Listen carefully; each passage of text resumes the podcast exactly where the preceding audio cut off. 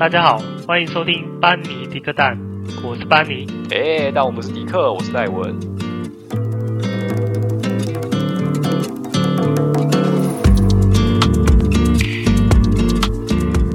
Hello，大家好啊。呃，今天呢，就是由我一个人，还是由我一个人，戴文来跟大家闲聊一下。啊，现在的时间呢，哦，总是有一种。深夜的感觉，因为现在是晚上十一点半这样子。我原本是想说到隔天早上，呃，可能是七点八点的时候再来跟再来录这一集啊。但是想说，诶、现在比较安静，应该会录出来的品质可能会比较好。那因为最近真的很热嘛，我说真的是热到受不了。我的房间现在是有开着那个冷气跟电风扇的，希望是不会造成不好的影响啦，应该是还好吧，我自己觉得，嗯，我自己自私的这样觉得，哦，我真的不行，没有没有开电风扇跟冷气，我真的受不了。好，那今天呢，跟大家哦，主要是闲聊一下最近遇到了一些生活上的小事，然后再跟大家分享一下关于。职场上离职这个话题啊，先说我并没有要离职，大家就不要误会。然后如果如果说我也要离职的话呢，我绝对是不会放过这个素材，我 我会专门把我要离职这件事情拿出来讲。嗯，好，那大家不知道有没有遇过那种，就是，哎，你觉得你要去做，但是实际上你没有做，就是你你没有去做。然后会发生那种良心不安的感觉，就是你该做，但是其实你你可能因为当下一些状况，你犹豫了，你没有做，然后你可能会有一种良心不安的后悔那种，呃，感觉这样子。然后最近呢，我就遇到这样的事情，我不晓不晓得大家了不了解板桥捷运站的这个动线啊，就是它出来之后，板桥捷运站你出站之后呢。你往高铁跟台铁车站大厅的这个动线，可能呃北部人有在大台北地区活动的，可能会比较清楚了哈。那总之，我跟大家分享一下这这个事情，就是这是发生在我某一次的下班。那那天呢，因为我在工作上就被那个奥 K 刁难嘛，我那天就是心情就不太好。如果说可以画出来的话，大概就是。我出捷运站的时候，就是身上就是裹着一股不耐烦的怒气，然后脸很臭，这样。呃，但是因为我戴着口罩，所以看不出来了。好，总之我就是出捷运站之后呢，我就是快速就是上了那个手扶梯。那手扶梯出来之后呢，就是分你可以往左边走，可以往右边走。那左边走好像是要往大远百的方向吧。好像是啦，因为我从来都没有往左边走过，我都是往右边走。往右边就是往那个高铁还有台铁的车站大厅，那也会经过一家星巴克，还有好像是全家吗？还是反正一间便利商店还是 OK，忘记不知道。好，那也不重要。总之我就是出来之后往右走。那往右走呢，在进车站大厅之前会有经过一小小段的阶梯，非常短，大概十阶左右。这个时候呢，我就看到一位穿着短裙的女生，她就是走在这个阶梯上。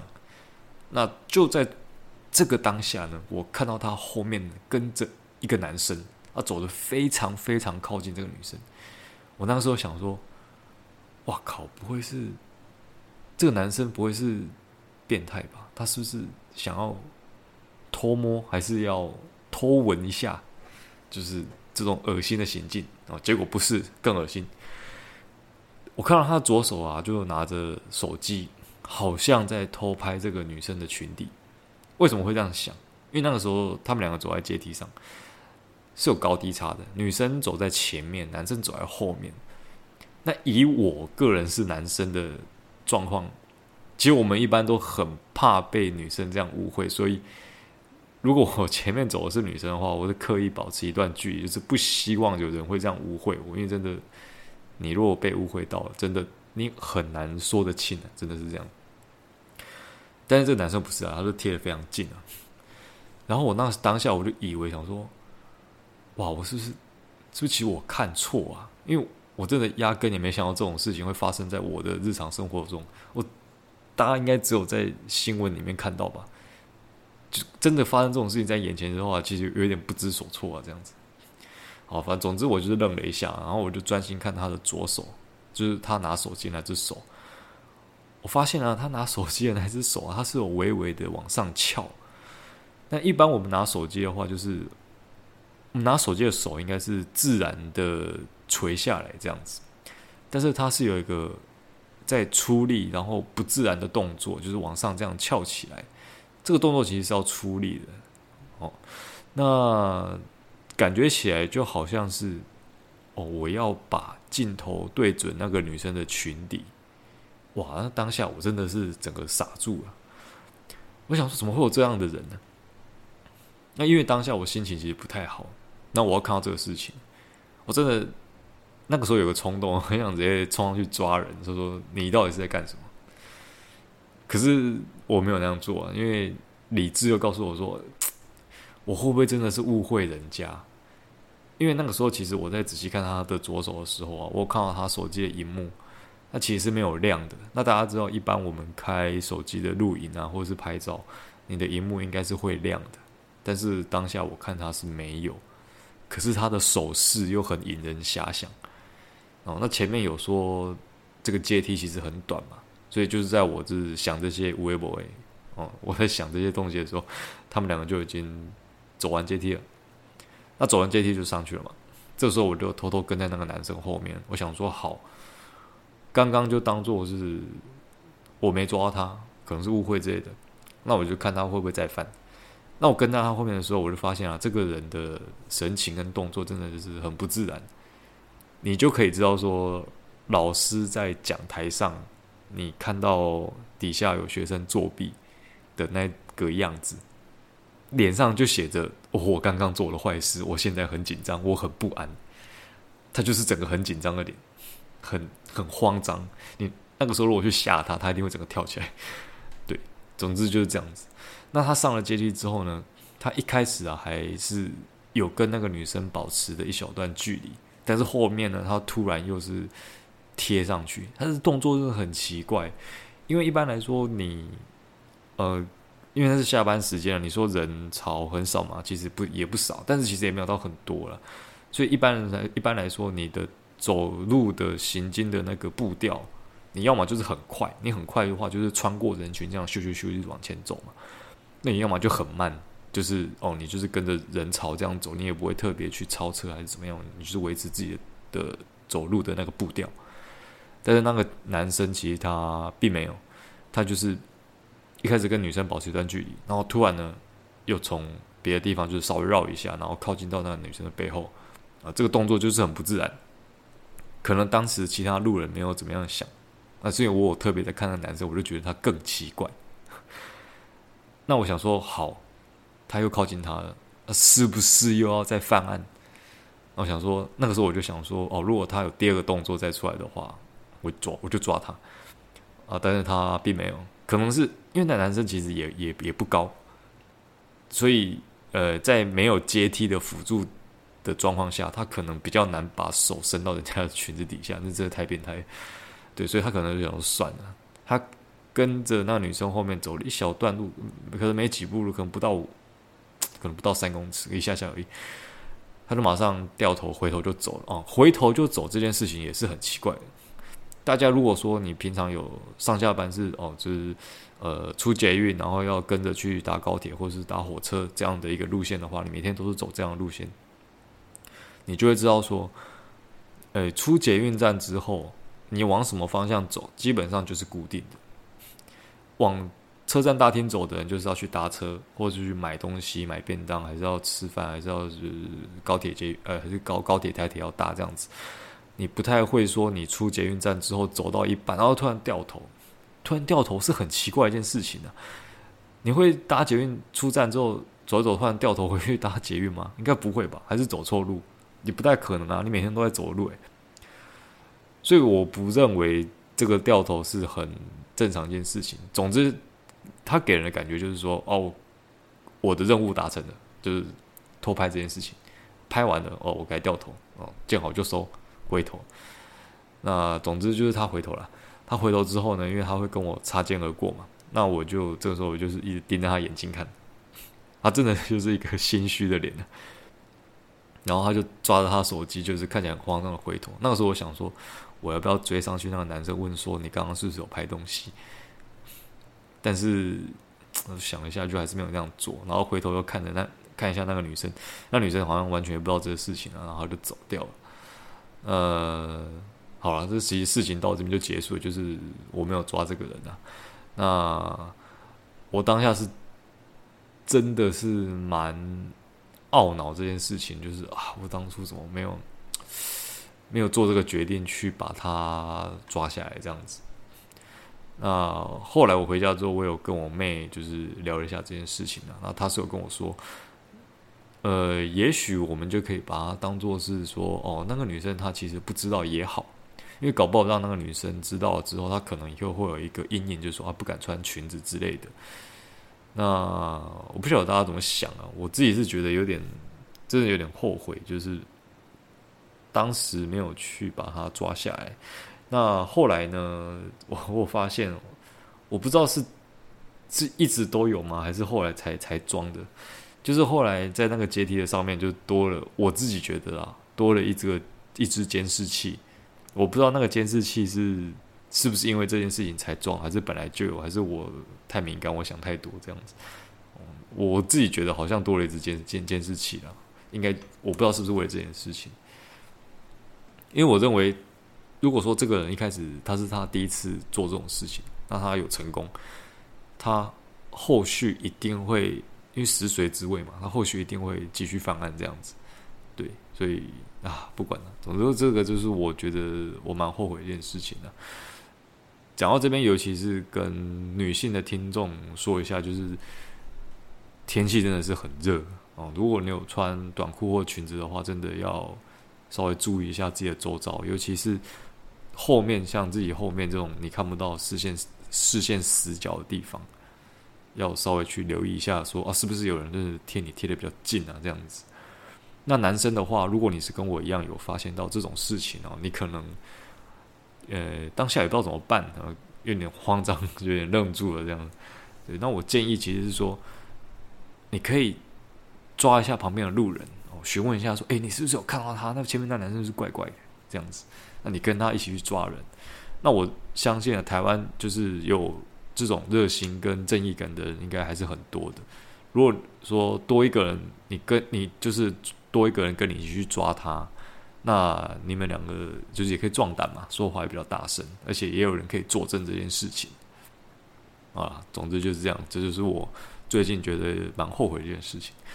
那还有就是说，哦，我今天你还没过十二点，对，今天我去看的就是快要下档的这个《魔女二》，另一个她，那这是韩国的一部电影。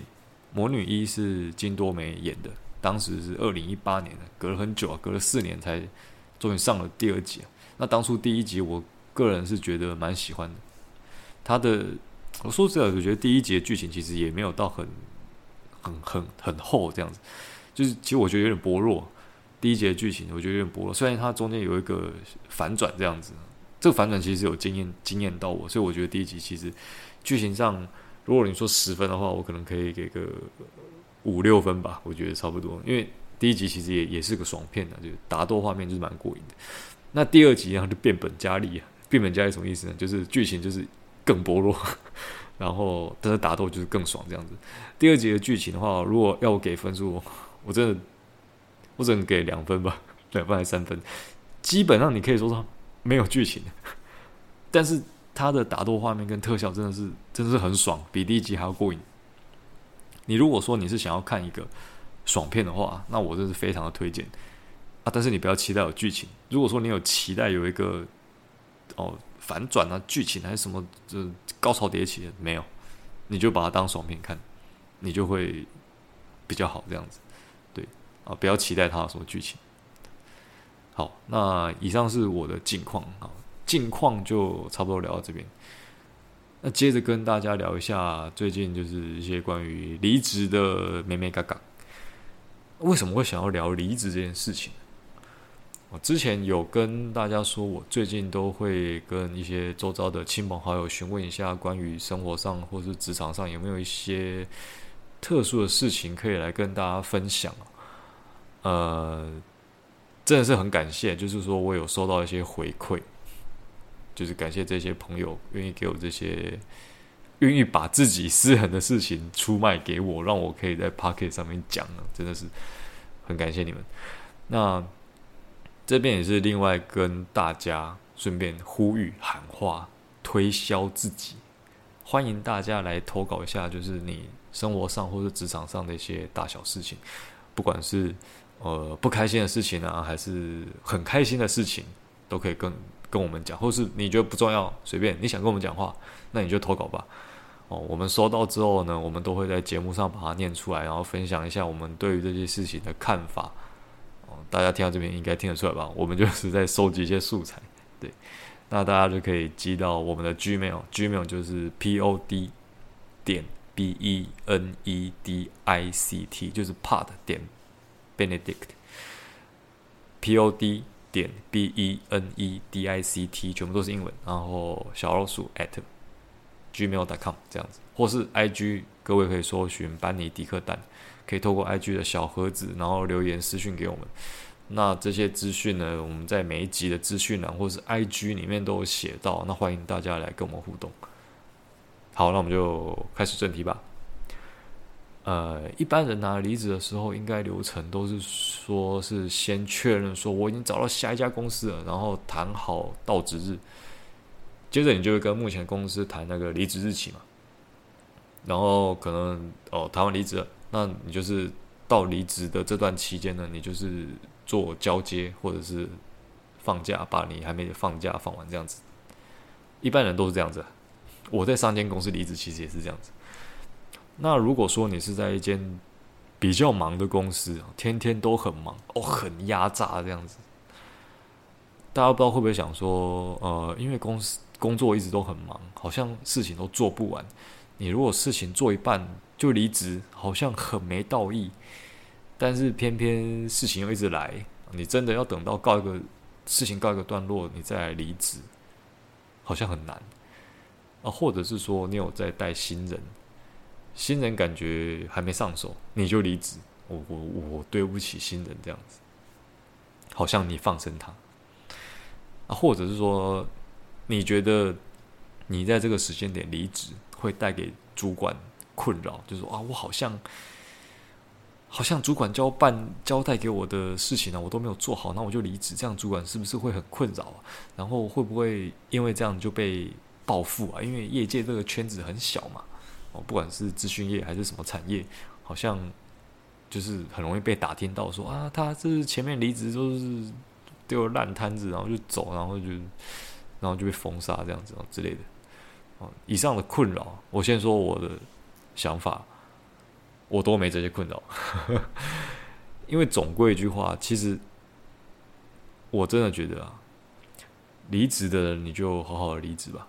我如果是刚进职场啊，我可能会有这些顾虑，也不是说我现在多老了，但是说真的，就是说上班久了，你会知道说，人就是这样来来去去的。不要说我们上班就是五六年、六七年这样，主管在这个他在职场上的资历一定是比你还要久的。那他看着一定也是这样来来去去的，都一样，就是来来去，这是常态，这是常态。既然是常态，我觉得就不用担心太多。而且我真的觉得，就是说上班久就是。所谓道义这件事情，就是怕很没有道义嘛。其实我真的觉得职场上也不太有什么所谓的道义的事，也没有所谓的道义这件事情啊。你不用去在乎说自己的离开会不会是继续造成别人的困扰。因为像刚刚讲，一间公司的人，基本上他就是来来去去的。如果流动率更高，你可能就更习惯；流动率低一点。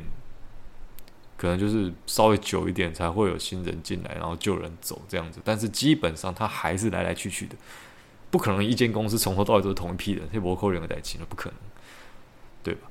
那也许在你离开的前两个礼拜啊，那你的就是你离开后的两个礼拜啊，不是你离开前，你离开后的两个礼拜，你的交接的人会觉得很痛苦，他说啊，就是这个前辈走了，哦，事情都留下来留给我，可是我好像还没上手，过得很难过这样子。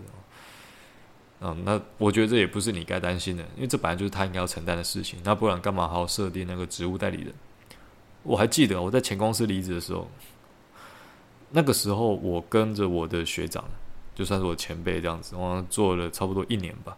然后我老实说啊，我自认我自己还没上手，大概只上手差不多六成左右吧。因为大部分的东西都是他带着我做的。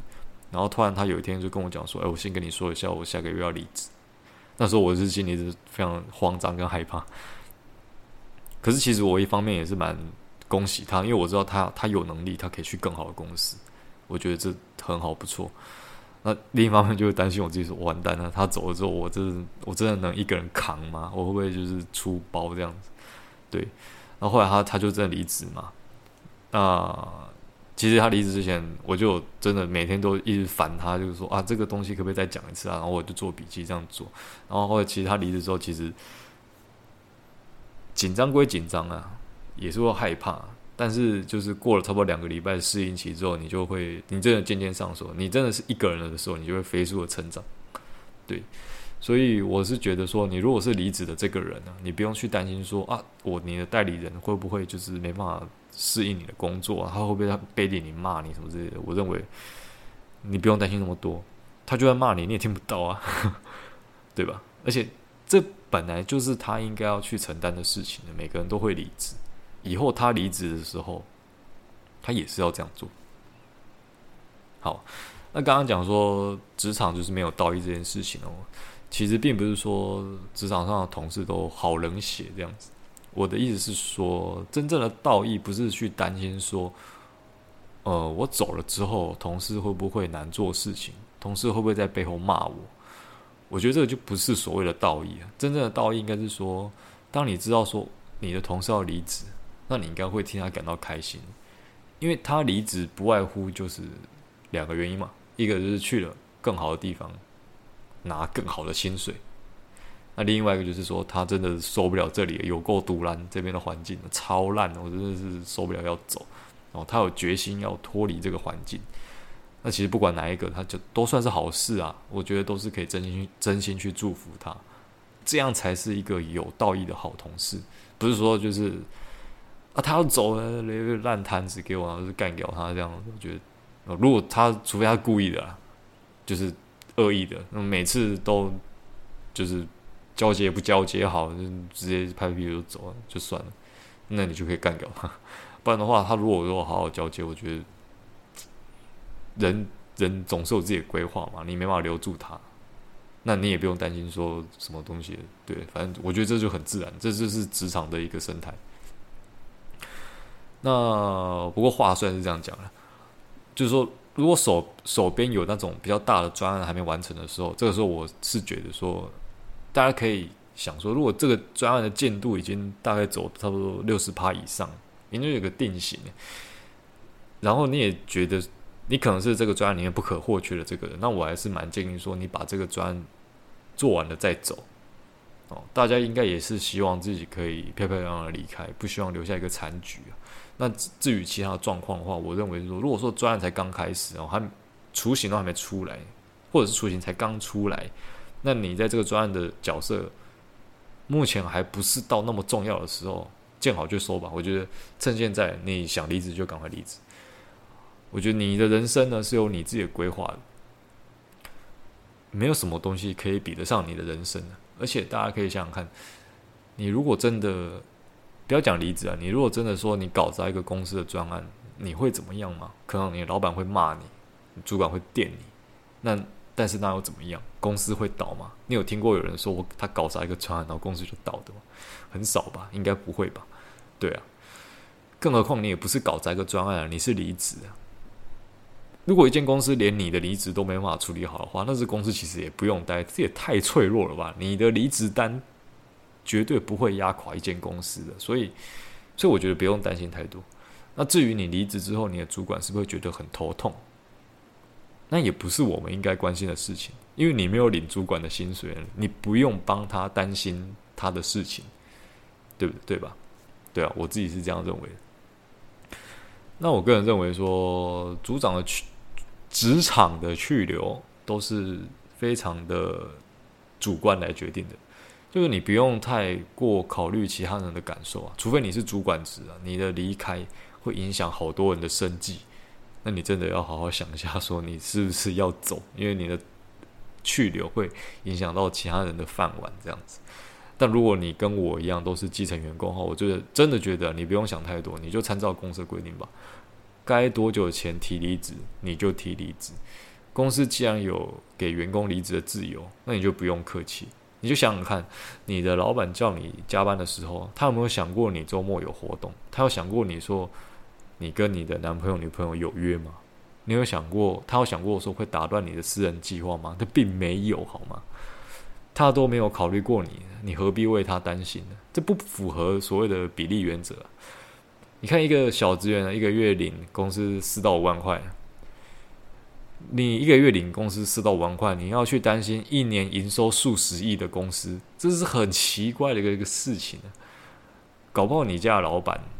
就是 CEO 或董事长这样子，连你要离职都不知道，他连你的名字都不知道，你这根本没有必要担心那么多。其实，对，其实就是这样。我真的觉得，有时候把事情放大来看，你会觉得说你的担心其实是非常的没有必要的。不用执着在于说我离职会不会造成什么影响，就其实不会，你的影响其实微乎其微啊。不过我还是要说啊，就是说，不是说这样担心是多余的啊。应该说会这样担心的员工，其实都是好员工，一般都是很有责任感才会这样去想。那刚刚还有提到说所谓的业界的报复，我觉得如果说你不是恶性离职的话，你是不用担心这样，就是你故意就是扛很多东西在身上，然后突然就是放给他烂这样子。对，我是觉得不用不用太担心这种事情，因为你离职，大部分离职都是。都是有一个正当的的流程嘛，对。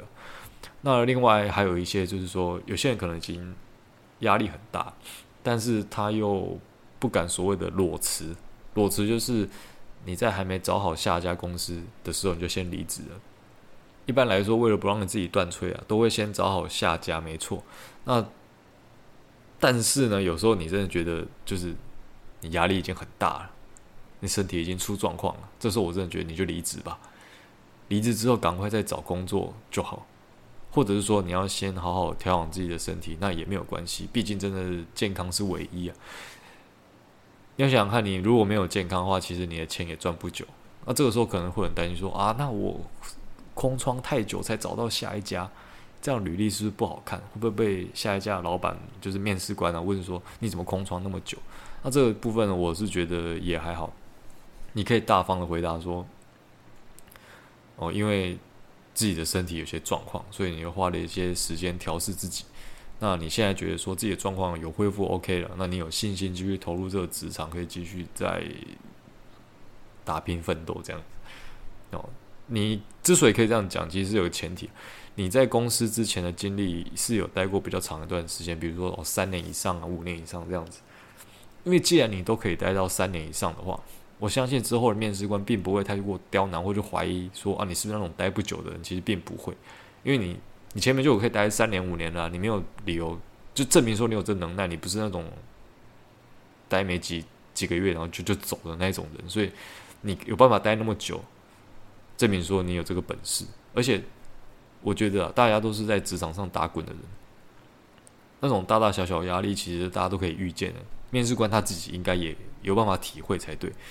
就是说放自己一到两个月的假，然后再找下一间公司，我认为其实无可厚非，并不会太过苛责这种这种事情。但是如果说你的面试官真的不能接受说，啊，你这放两个月的假，一个月的假，你就偷懒这样子哦，那就算了。